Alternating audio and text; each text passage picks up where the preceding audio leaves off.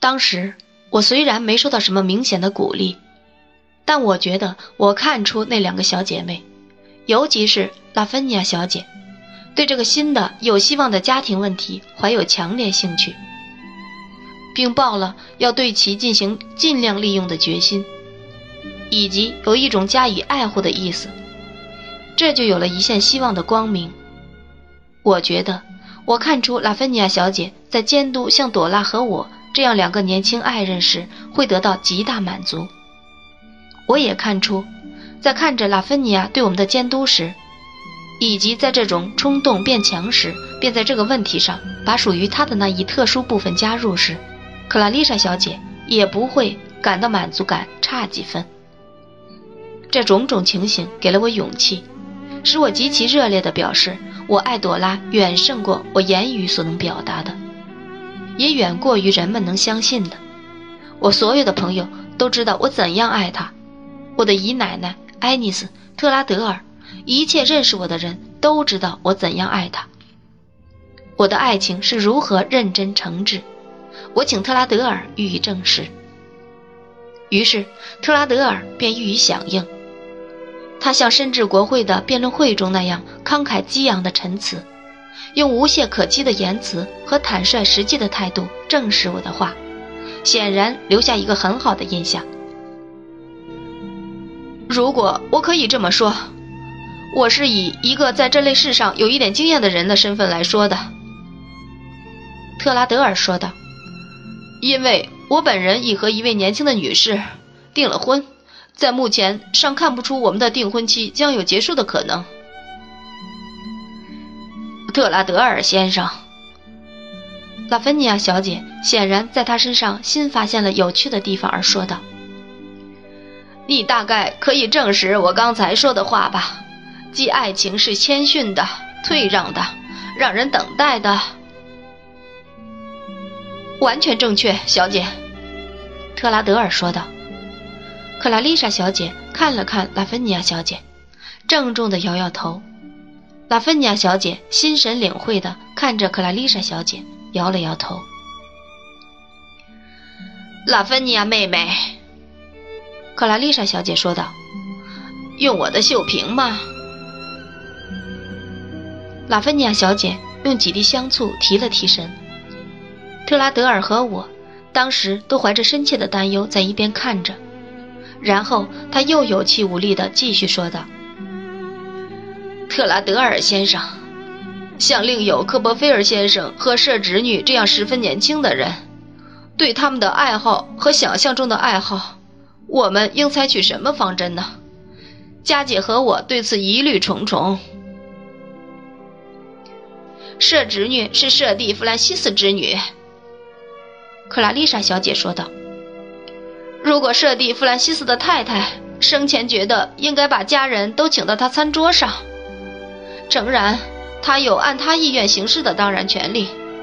我们在目前对舍弟之女的了解就会更多一些。拉芬尼亚妹妹，说下去吧。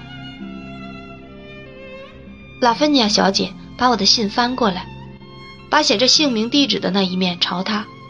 用眼镜看他自己在一面上写下的一些条理分明的备忘录。我们觉得，他说道：“特拉德尔先生，他们这种感情要经过我们亲自考察，才算慎重行事。目前我们对他们的这种感情一无所知，也就无法判断这其中多少是真。所以我们有意欲接受科波菲尔来此作访的建议。”两位亲爱的小姐，我叫道，这时心头如释重负。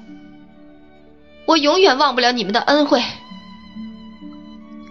不过，拉芬尼亚小姐继续说道：“不过眼下呢，我们愿意把这种来访看作对我们的访问。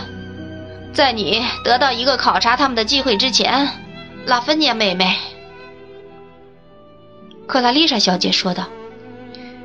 就这么样吧，拉芬尼亚小姐叹了口气说道：“在我有机会考察他们前，我们不能不承认科布菲尔先生和舍侄女之间的任何正式婚约。”科布菲尔。特拉德尔转向我说：“我相信，你觉得没有比这更合理的、更谨慎的了吧？”再没有了，我叫道。我很能透彻的领会这意思。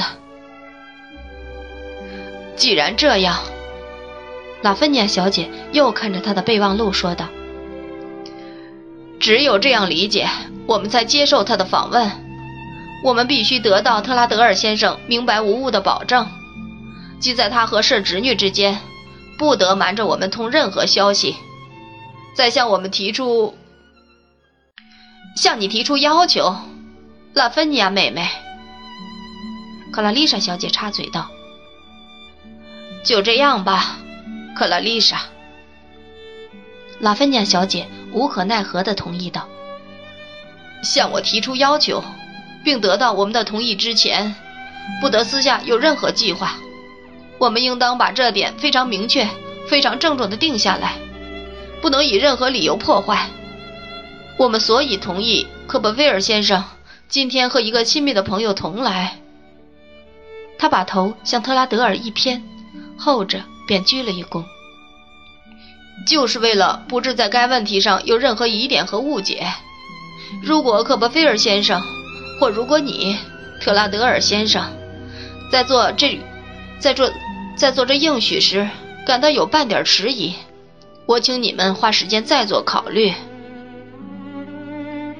我真是如痴如醉了，我便大声说：“连那一刹那的考虑也不用。”我非常激动地声明：“我将严格遵守规定，并请特拉德尔作证。”我还说：“如果我违反了一丁点儿，我也是最穷凶极恶的人。”等一下，拉芬尼亚小姐伸出手说道：“在接近你们二位先生前，我们就决定给你们十五分钟。”请你们单独考虑这问题，我们暂且告退了。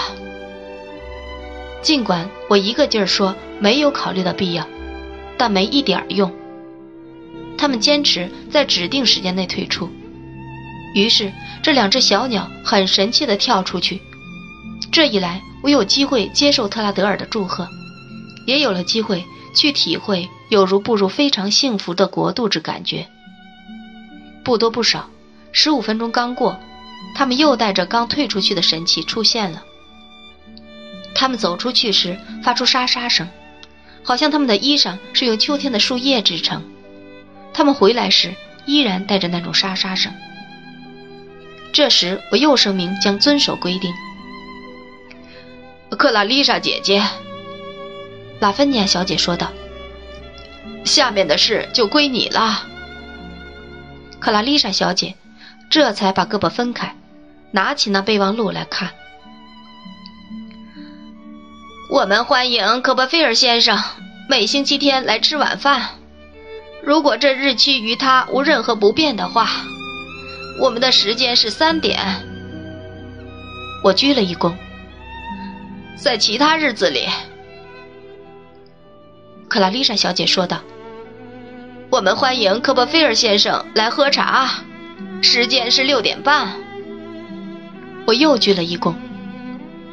每星期两次，克拉丽莎小姐说道。不过，也许不会更多了。我又鞠了一躬。科波菲尔先生信中提到的特勒伍德小姐也许要访问我们。克拉丽莎小姐说道。当访问对各方面的幸福都有益时。我们很高兴接受访问，并会回访。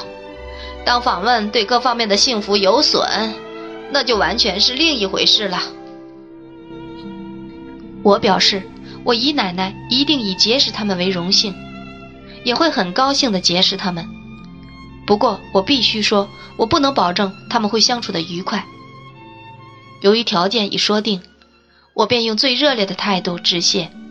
然后先拿起克拉丽莎小姐的手，再拿起拉芬尼亚小姐的手，将她们分别在我的唇上按了一下。这时，拉芬尼亚小姐站了起来，请特拉德尔先生准许我们告退一分钟。然后她叫我跟她一起走。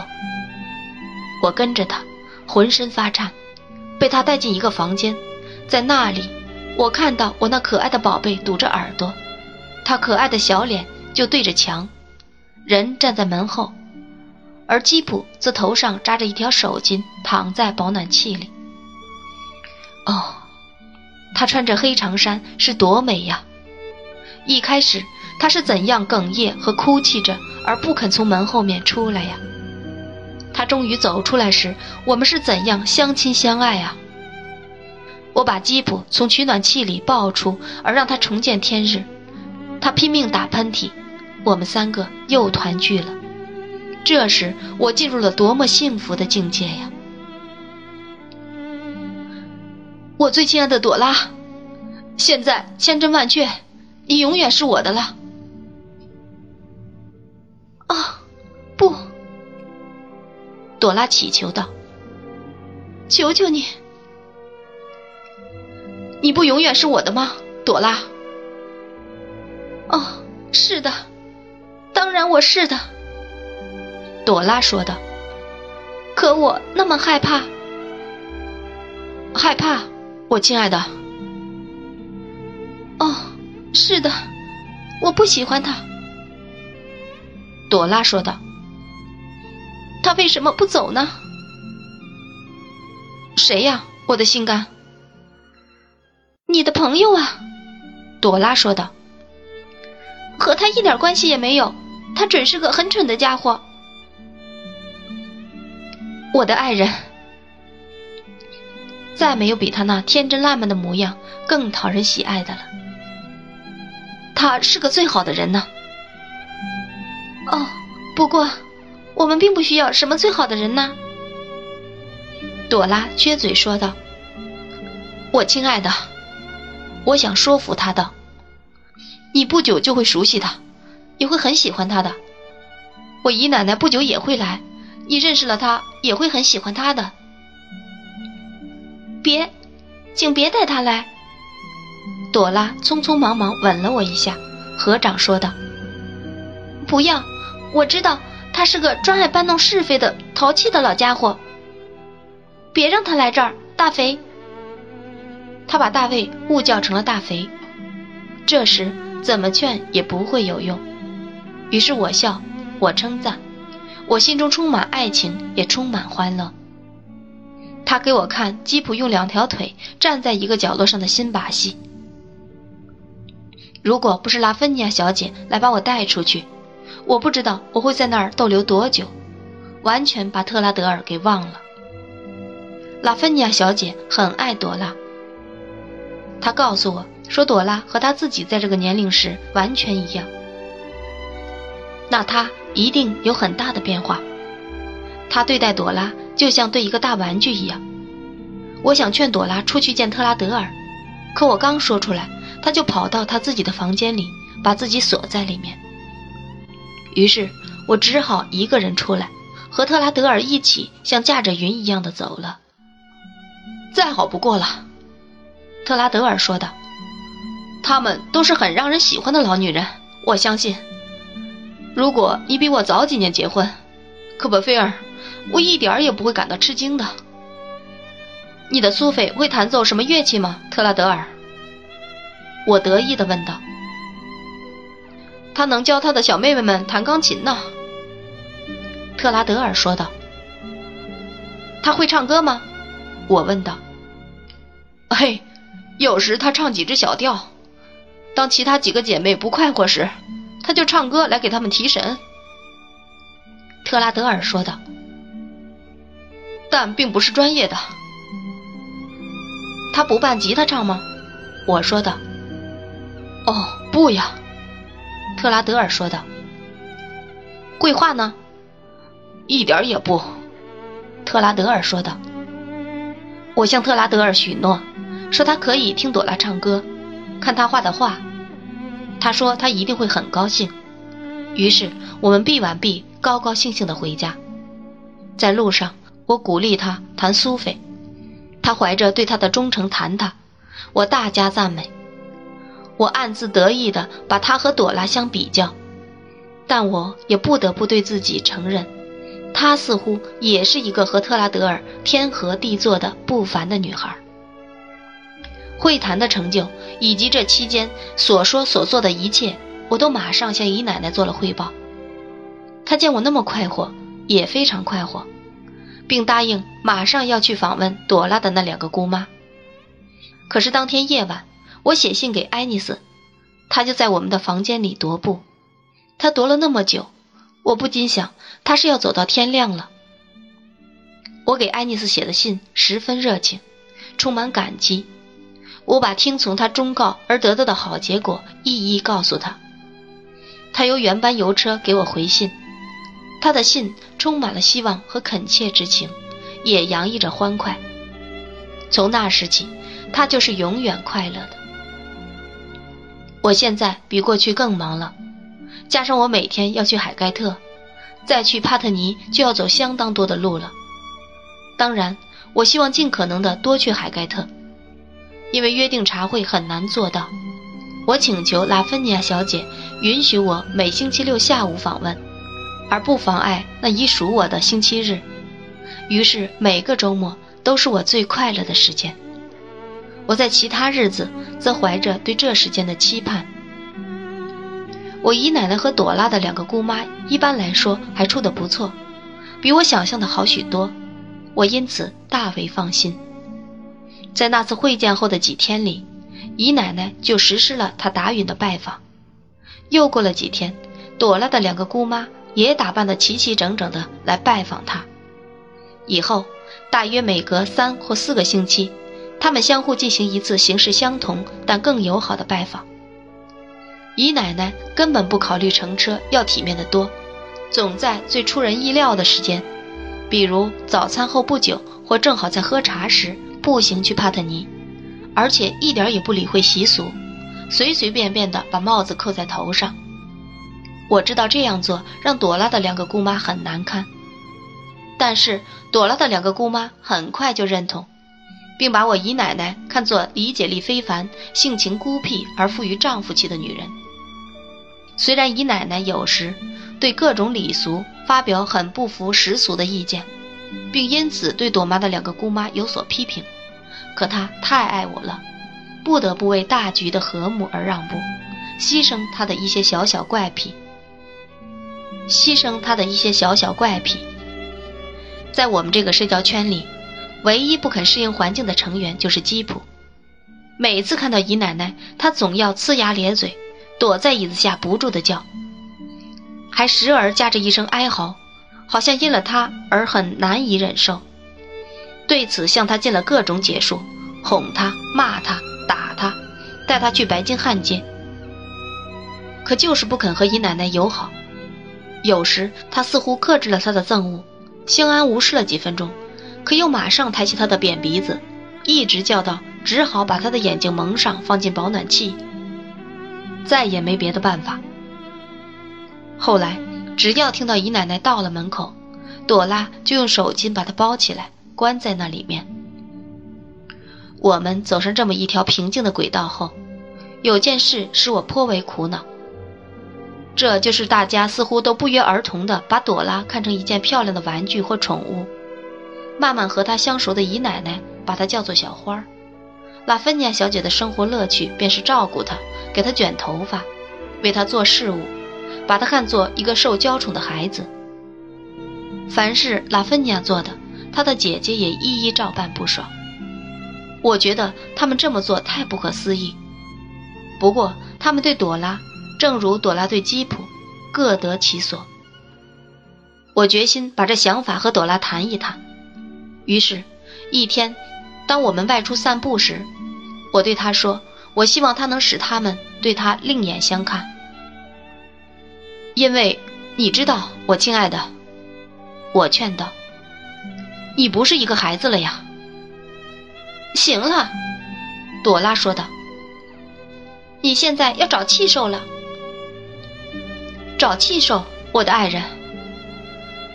我相信他们对我很好。”朵拉说道：“我也很快乐呀。”不错，可我最亲爱的人儿。我说道：“你可以很快乐，但也应受到正确的对待呀。”朵拉恨恨地看了我一眼，好可爱的一瞥，便马上开始呜咽起来。他说：“如果我不喜欢他，为什么非要和他订婚？如果我不能容忍他，为什么不现在就走开？”这一来，我能怎么办？我只能吻干他的眼泪，告诉他我多么多么的爱他。我相信我很重感情，朵拉说道。大肥，你不该虐待我呀！虐待我的无价之宝，无论怎样。我哪会，哪能虐待你呢？那就不要挑剔我。”朵拉说道，并把她的嘴嘟成一朵蔷薇花的花蕊。“我会变好的。”然后他主动请我把我曾提到过的烹饪学给他看，还请我照我曾应许过的教他记账。这样我可开心了。下次访问时。我就带去了那本书。这之前，我把那本书精心加工包装，使它看起来不那么乏味，反而特别吸引人一样。我们在那一带街区散步时，我就把姨奶奶的一本旧家用账本给她看，还给她一些白纸布、一个精美的铅笔盒、一盒铅笔，好让她练习使用。可是那本烹饪学使朵拉头疼，数目字让她哭了起来。她说。那些数字不肯相加，于是他把那些数字擦掉，在白纸布上画满小花束，还有我和吉普的肖像。以后星期六下午我们散步时，我试着像做游戏一样，在家政方面口授一些课程，比如经过一家肉店时，我说道：“喏，我亲爱的，如果我们结婚了，你去买一只前羊腿来做晚饭。”你想知道该怎么买吗？我可爱的小朵拉的脸就沉了下来，她又把嘴嘟成一个小花蕊，好像她很想用一个亲吻堵住我的嘴。你想知道该怎么买吗，我的心儿？我重复道。也许我很固执。朵拉就想了想，然后很得意地答道：“嘿。”肉铺老板知道怎么卖肉，我干嘛要知道呢？哦，你这傻孩子！就这样，有一次我瞟着那本烹饪学，向朵拉问道：“如果我们结婚了，我想吃一份好吃的爱尔兰炖菜，他该怎么做呢？”他回答说：“那只需吩咐仆人去做就是了。”然后他用他的两只小手抓住我的胳膊，那么可爱的大笑起来。使他比以往更让人开心。结果，那本烹饪学的主要用处就是放在屋角，供吉普去站立其上。当看到吉普被训练的不用眼诱就肯站到上面去时，同时还掀起那个笔盒，朵拉是那么开心，我也为我买了那本书而高兴。于是，我们回到吉他，回到花卉画。回到那哒啦啦永远跳舞没个完的歌，我们的快活和那个星期一样久。有时我觉得我最好斗胆向拉芬尼亚小姐暗示，说她把我的心上人太当成一个玩具了。我有时也恍然大悟，发现我也陷入了这种误区，把她看成一个玩具了。只不过我不总是那样罢了。